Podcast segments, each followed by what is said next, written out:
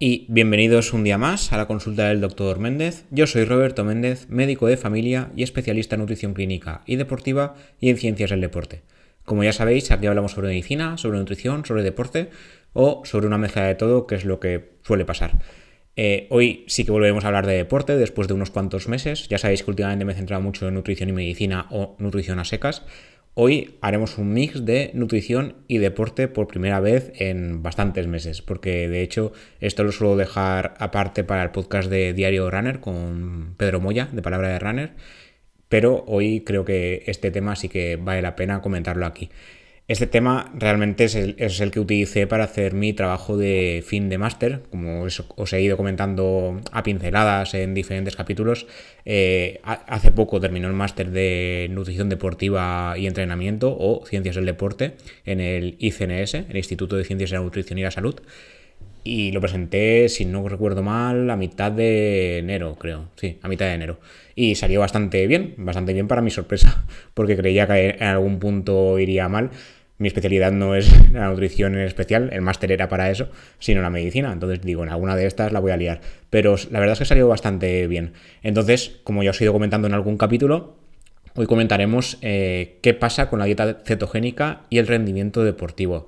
De hecho, hace muy poco, esto como ya sabéis os lo grababa en domingo, diría que hace dos, tres días, en el grupo de Telegram de Palabra de Runner hubo un usuario que preguntó sobre qué pasa con la dieta cetogénica y el rendimiento en el running. Y yo, ni corto ni perezoso, cogí eh, el metaanálisis, la revisión sistémica que utilicé dentro de todas las referencias del máster y se lo comenté y le, dije, esto es lo que dice el metaanálisis. No os lo digo directamente porque vamos a comentarlo más, más a largo plazo durante el capítulo de hoy. Entonces, hoy hablaremos de todos los puntos que toquen el máster de forma resumida, evidentemente. El trabajo creo que me ocupo como 50 páginas entre referencias y todo, pero lo vamos a hacer resumido, ¿eh? que nadie se asuste.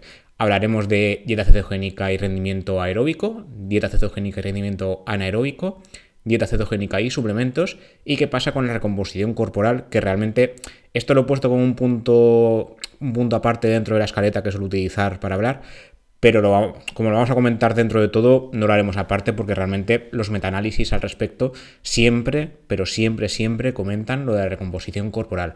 ¿Por qué? Pues porque es lo único que tiene evidencia en la dieta cetogénica a nivel de rendimiento deportivo. Como iréis viendo y como iré repitiendo, eh, no hay ningún estudio de dieta cetogénica que dure más de 12 semanas. Estos son 3 meses. ¿Que es posible que algún individuo haya, haya estado más tiempo? Es posible, pero estudiado y publicado como tal, yo no lo he encontrado y ningún metaanálisis eh, ha tenido en cuenta ningún estudio que dure más de 12 semanas. Entonces, la seguridad y los efectos o potenciales beneficios de la dieta cetogénica no se pueden, o sea, no hay evidencia de que duren más de 12 semanas. No lo sabemos. O sea, no quiere decir que no haya, sino que es que no se sabe. ¿Vale? Entonces, vamos allá. Primero, eh, dieta cetogénica y rendimiento aeróbico. Aeróbico, como ya sabéis, tiene que ver con, los deportes que, lo que llamaríamos cardio, entre comillas, ¿no? Eh, correr, caminar, hacer ciclismo, nadar, todos estos, ¿vale? No son levantamiento de fuerza. Esto lo digo para los que escucháis y no, estáis tan puestos en el tema deportivo como los oyentes que venís de Diario Runner. En este caso, hubo un, un metaanálisis que de hecho es del pasado año 2021, que se publicó un poquito antes de que me pidiesen hacer el trabajo fin de máster, y lo hizo eh, Cao y sus colaboradores durante agosto de 2021. El trabajo lo empecé en septiembre, o sea que fue muy a ras. En este caso, los autores lo que hicieron es analizar los efectos de la dieta cetogénica sobre el rendimiento deportivo aeróbico, es decir, capacidad aeróbica y rendimiento físico en pruebas de resistencia se buscaban estudios que tuvieran en cuenta eh, factores que miden el rendimiento aeróbico, tales como el VO2 max, que tenéis un artículo en Palabra de Runner para saber lo que es, la verdad es que algo más complejo que para, un, para el podcast de hoy, el ratio de esfuerzo percibido, el tiempo total hasta agotamiento, la frecuencia cardíaca máxima y el índice de intercambio respiratorio máximo. Según sus resultados, no hubo diferencias, no hubo ninguna evidencia de efectos sobre, de la dieta cetogénica sobre el VO2 max. Solo, uno de los estudios analizados sugirió un aumento de, este parámetro. No hubo tampoco diferencias en tiempo hasta agotamiento, frecuencia cardíaca ni en eh, el RPE. Solo uno de los estudios sugiere un aumento discreto. Y lo que sí que es objetivo es un aumento significativo de la oxidación de grasas al disminuir la tasa de intercambio respiratorio. La conclusión, en este caso, en cuanto a rendimiento aeróbico se refiere, este estudio, eh, os lo pondré en las notas del programa por si queréis leerlo todo. La verdad es que fueron estudios un poco densos, pero había que, ponerse al día.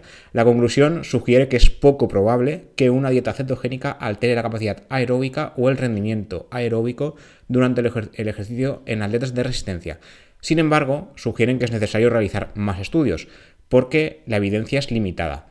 La mayoría de los estudios eh, duraban entre 6 a 8 semanas, de hecho, todos menos uno. Había uno que duraba 12 semanas, como os he comentado antes. Además, también hay limitaciones, como el hecho de que solo han usado en total 10 estudios tras aplicar criterios de inclusión y exclusión. Haber usado solo artículos en inglés y no en otros idiomas, no poseer datos de la oxidación de, grasas de los participantes a nivel sanguíneo y tan solo seleccionar sujetos que ya eran atletas entrenados casi todos hombres. Entonces de aquí hemos quitado a población general, no sabemos lo que pasa en población general en este caso, y nos faltaría una, una masa de estudio que fueran mujeres, porque casi todo eran hombres. Esto aquí han pecado porque ya es mm, cada vez más los estudios tienden a incluir eh, un 50% de cada sexo para tenerlo en cuenta, porque no es lo mismo decir que tal cosa hace tal efecto con un 90% de participantes que sean hombres, o al revés, que un 90% de participantes sean mujeres. No es algo extrapolable.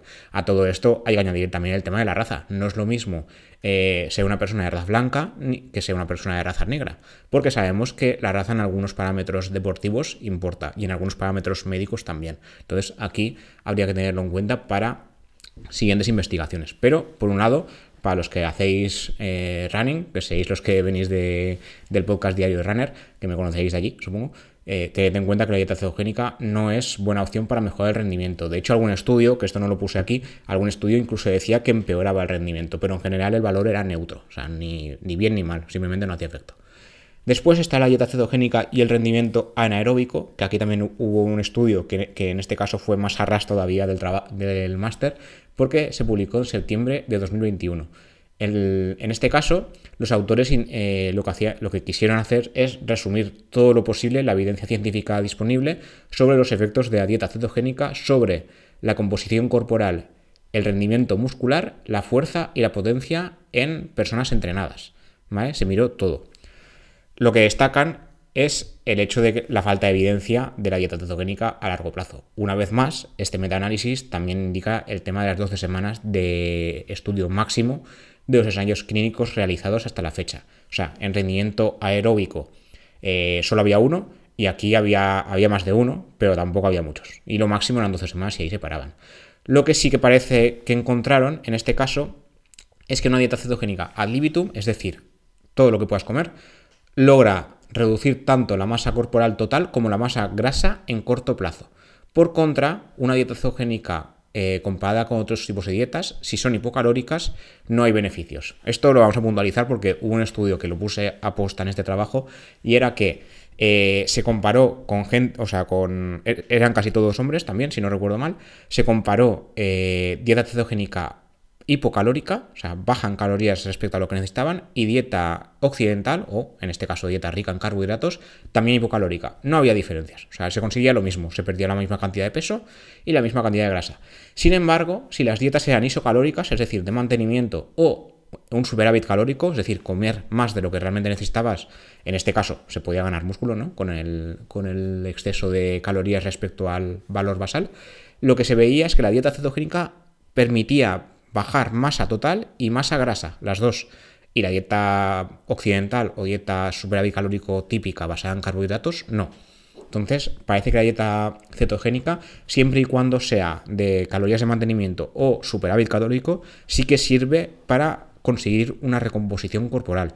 Esto me parece muy curioso porque yo creía que en una dieta hipocalórica, es decir, bajas en calorías, incluso la cetogénica bajaría más la grasa o destacaría en algún punto.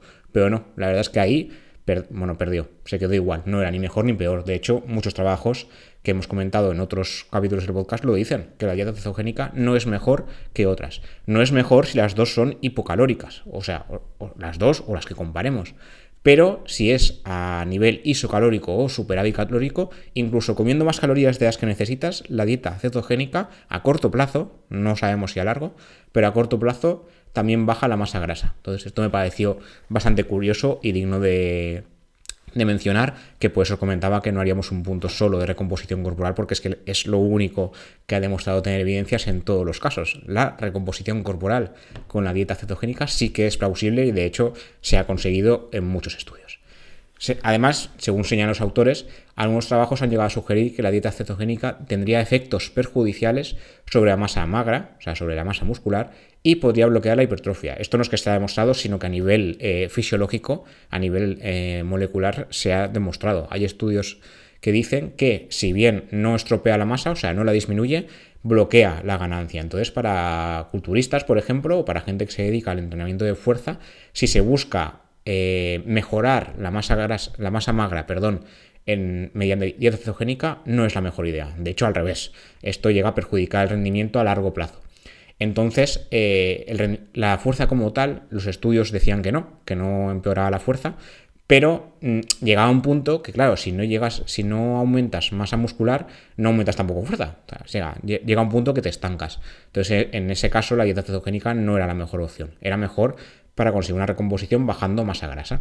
La conclusión, a pesar de que la evidencia científica es escasa, tanto por el número de ensayos clínicos eh, realizados hasta la fecha como por la duración de los mismos, en el corto plazo, la dieta cetogénica tendría un beneficio sobre la composición corporal si se busca bajar masa grasa, como es el caso de los deportes donde la masa corporal total sí que determina la categoría. De hecho, el powerlifting hasta eh, hay diferencias de peso y el culturismo tengo entendido que también, pero sobre el powerlifting no sé seguro. Entonces, si, no, si te pasas de cierto peso ya no puedes competir en esa categoría.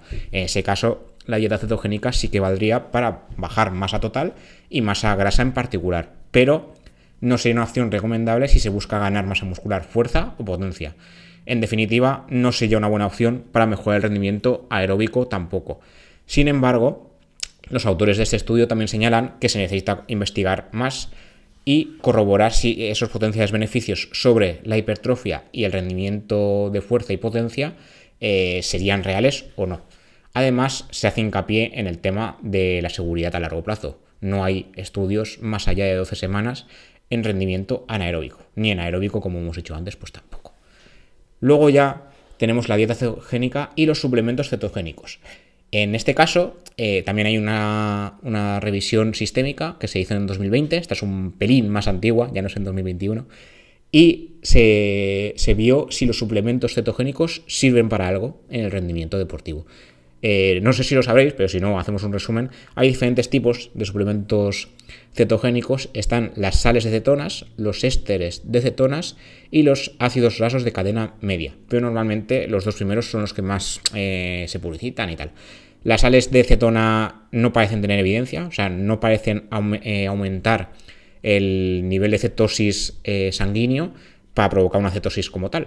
Entonces, estas como que serían descartables, que de hecho se siguen vendiendo mucho, pero no, no es la mejor opción. Ninguna, ¿eh? Ninguna combinación de de cetonas tiene evidencia como tal. Los esteroides de cetona sí, y de hecho serían, si no recuerdo mal, esto os lo digo de memoria porque no lo tengo delante, son los diésteres. Los monoésteres no, los diésteres de cetona sí. Entonces, cuidado, porque no todos son iguales, no todos funcionan igual y muchos eh, participantes de los estudios se quejaban del tema de las molestias gástricas, es decir, que el suplemento les molestaba y les eh, provocaba hinchazón abdominal. En este caso, también hay que, eh, hay que tener en cuenta que muchos estudios también pecaban un poco de torpeza, por decirlo de alguna forma, y es que mezclaban el suplemento con leche. Y claro, la leche a nivel gástrico para entrenar yo no sé si la habéis probado, pero es fatal, ¿vale? La leche no, se digiere demasiado bien y no puedes tomarte eh, casi un litro de leche junto a un suplemento como hicieron en algunos estudios para ir a entrenar. Es que no es viable. Es que solo el tema de que sea leche ya, ya es mal. Y si lo haces con agua, más de lo mismo. Quiero decir, si te bebes un litro entero de agua junto a algún suplemento del el que sea, al nivel estomacal te vas a notar hinchado. Es que no, no sé en qué, en qué pensaban en ese momento, pero la verdad es que las cantidades eran eh, demasiado excesivas y yo creo que también había que tener en cuenta el tema de, la mezcla que hacían. Pero bueno, aparte de eso, eh, aquí lo que analizaban también era si llegabas a cetosis, si no, si esa cetosis valía para algo, si no. Entonces, en el tema de la revisión, lo que hicieron fue seleccionar 10 estudios con 16 subgrupos totales con resultados de rendimiento, 8 de rendimiento aeróbico y 8 de rendimiento anaeróbico. En total se analizaron más de 100 participantes, concretamente 112, y había ensayos sobre fuerza y potencia, sobre rendimiento de resistencia o aeróbico, y se comparaban tanto sales de cetona como estes de cetona. Se tuvieron en cuenta parámetros de todo tipo, potencia, rendimiento aeróbico, el tema de la V2 Max y parámetros sanguíneos como el, beta hidroxibutirapto en plasma. Los autores indican dificultades para agrupar los datos porque había, los estudios eran muy diferentes entre ellos, por lo que no se pudo realizar un metaanálisis bien hecho como tal, pero los resultados finales eran que los suplementos tenían efectos positivos en tres estudios, efectos negativos en tres estudios y en diez estudios los efectos eran nulos. Eh, las discrepancias podían tener que ver con el tipo de suplemento, con la dosis y con el tiempo de ejercicio. O sea, había una diferencia brutal entre diferentes estudios. Entonces la conclusión en este caso fue que hay falta de evidencia para concluir que los suplementos de cetonas tienen eh, algún tipo de mejora en el rendimiento deportivo, ya sea aeróbico o anaeróbico. Como veis, en todos los estudios se dice lo mismo. Falta de evidencia, falta de tiempo, falta de estudios. Hay poco estudiado y eh, lo triste es que luego vas leyendo por las redes sociales de que no, la dieta cetogénica va bien para esto, para lo otro, para lo más allá.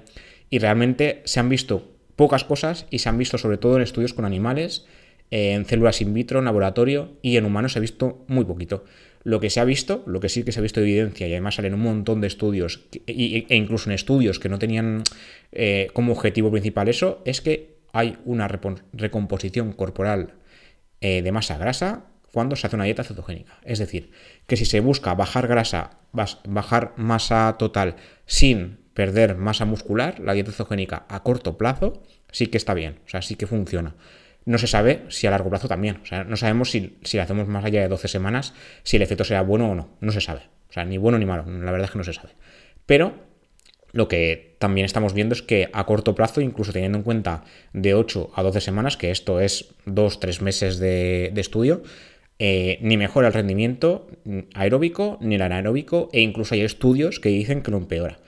Entonces no sería una, una, buena opción ni para mejorar marcas en running o en ciclismo, ni para mejorar potencia ni rendimiento en ejercicios anaeróbicos o de, levantamiento de peso. ¿vale? Esto es lo que se sabe hasta ahora. Si hay alguna actualización, lo tendré en cuenta para hacer un próximo capítulo.